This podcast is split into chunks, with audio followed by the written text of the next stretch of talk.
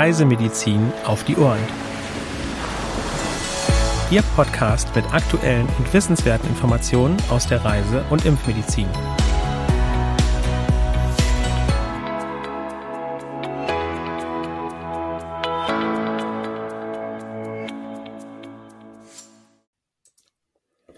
Herzlich willkommen am heutigen Mittwoch, dem 15. Dezember 2021 zum wöchentlichen Podcast vom CRM, dem Zentrum für Reisemedizin.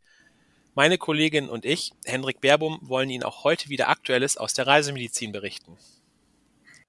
Ich begrüße Sie auch alle herzlich. Wir freuen uns, dass Sie dabei sind bei unserem Podcast Reisemedizin auf die Ohren. Wie immer fangen wir mit den aktuellen Meldungen an. Zuerst Malaria in Costa Rica. Seit Anfang November haben die Behörden im Norden des Landes einen Anstieg der Fallzahlen beobachtet. 138 Infektionen wurden bestätigt. Die Malaria wurde im Land nahezu eliminiert, seit 2016 nehmen die Fallzahlen wieder leicht zu. Ein sehr guter Mückenschutz ist immer zu beachten. Dengue in Indien. In der Hauptstadt Neu-Delhi sind in diesem Jahr ca. 9000 Menschen erkrankt. Mehr als 6.700 davon allein im November. 15 Menschen sind verstorben. Im Bundesstaat Maharashtra im Westen wurden laut Medienangaben bis Anfang August mehr als 2550 Erkrankungen und elf Todesfälle registriert. Landesweit wurden bis Ende Oktober 123.106 Infektionen und 90 Todesfälle verzeichnet die meisten im Bundesstaat Kerala. Im letzten Jahr wurden 39.419 Fälle gemeldet. 56 Menschen sind verstorben. 2019 wurden 157.315 Erkrankungen und 166 Todesfälle verzeichnet. Beachten Sie den Schutz vor tagaktiven Überträgermücken wie den Aedes-Arten. Und wir bleiben bei Dengue, auch in Kenia wurden neue Fälle verzeichnet. Seit April wurden in den Countys Mombasa im Süden und Mandera im Nordosten circa 2400 Verdachtsfälle gemeldet. 36 Infektionen wurden bestätigt. Es gab zwei Todesfälle. Das Virus wurde Ende der 1970er erstmals in Ostafrika nachgewiesen. Seitdem kam es immer wieder zu kleineren Ausbrüchen. Beachten Sie den Schutz vor den überwiegend tagaktiven Überträgermücken.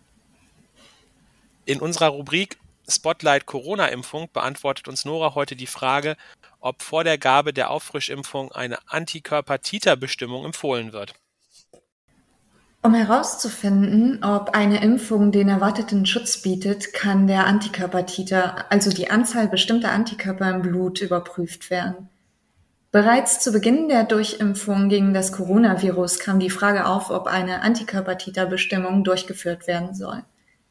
Weder vor noch nach einer Impfung wird derzeit empfohlen, die Titer bestimmen zu lassen. Dies gilt auch für die Auffrischimpfung. Bislang ist nicht bekannt, ab welchem Wert von einem ausreichenden Schutz ausgegangen werden kann.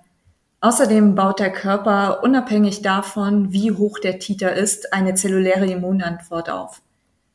Eine Antikörper-Titerbestimmung kann jedoch bei Personen mit einer Immundefizienz oder einer vermuteten schwachen Immunantwort sinnvoll sein. Diese sollte frühestens vier Wochen nach der Gabe der Auffrischimpfung erfolgen.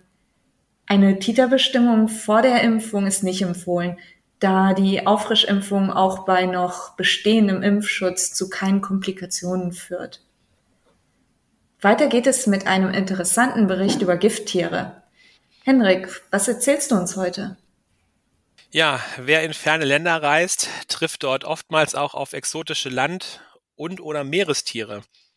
Und dabei sind längst nicht alle Begegnungen harmlos. Unter den Meeresbewohnern zum Beispiel sind es meist giftige Quallen, die für Gesundheitsschäden sorgen. Die größte Bedeutung besitzt hierbei die portugiesische Galeere, die in allen Weltmeeren anzutreffen ist, und die Würfelqualle, die im westlichen Pazifik, dabei insbesondere vor der australischen Küste, beheimatet ist. Neben schmerzenden Quaddeln können die Giftstoffe aus ihren Tentakeln auch zu Atem- und Herz-Kreislauf-Beschwerden führen. Als Vorsichtsmaßnahme sollte in Gebieten mit bekanntem Quallenvorkommen auf das Schwimmengehen verzichtet oder zumindest Schutzkleidung wie zum Beispiel ein Neoprenanzug oder ein sogenannter Stinger-Suit getragen werden. Ist es zu einem Kontakt mit giftigen Quallen gekommen, besteht die erste Hilfe darin, die auf der Haut klebenden Tentakel zu entfernen, möglichst ohne dabei weitere Giftentladung auszulösen. Zu diesem Zweck kann man Backpulver oder Rasierschaum auf die Tentakel geben und diese mit einem geeigneten Gegenstand, zum Beispiel einer Scheckkarte, abschaben. An australischen Stränden steht oftmals auch Essig zur Inaktivierung der noch gefüllten Giftkapseln bereit. Nicht benutzt werden sollte Süßwasser oder Alkohol.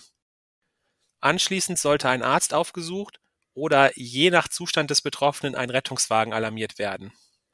Abschließend wollen wir uns wieder unserem Frage- und Antwort-Special widmen. Nora, wo besteht ein Risiko, sich mit Affenpocken zu infizieren?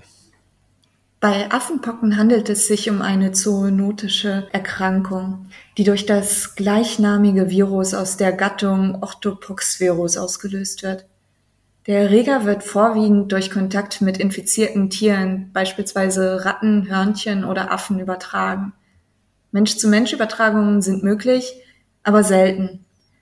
Hauptsächliche Symptome sind Fieber, ein pockenartiger Hautausschlag sowie Lymphknotenschwellung. Erstmalig trat die Erkrankung 1970 in der Demokratischen Republik Kongo auf. Seitdem wurden Fälle aus insgesamt elf Staaten Zentral- und Westafrikas gemeldet.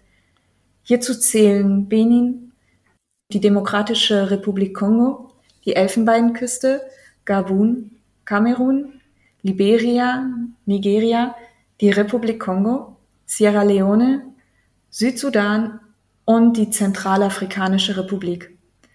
Gelegentlich kommt es zu Importen einzelner Affenpockenerkrankungen in anderen Ländern durch Reisende, seit September 2018 zum Beispiel nach Israel, Großbritannien und Singapur und zuletzt im Juli und November 2021 in die USA.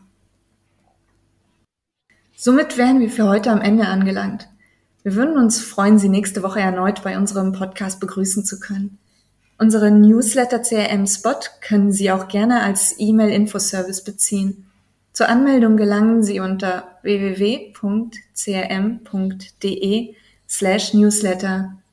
Für Anregungen und oder Fragen senden Sie uns gerne eine E-Mail an info.crm.de. Ja, auch ich möchte mich an dieser Stelle verabschieden und wünsche Ihnen noch eine schöne Woche. Bis zum nächsten Mal.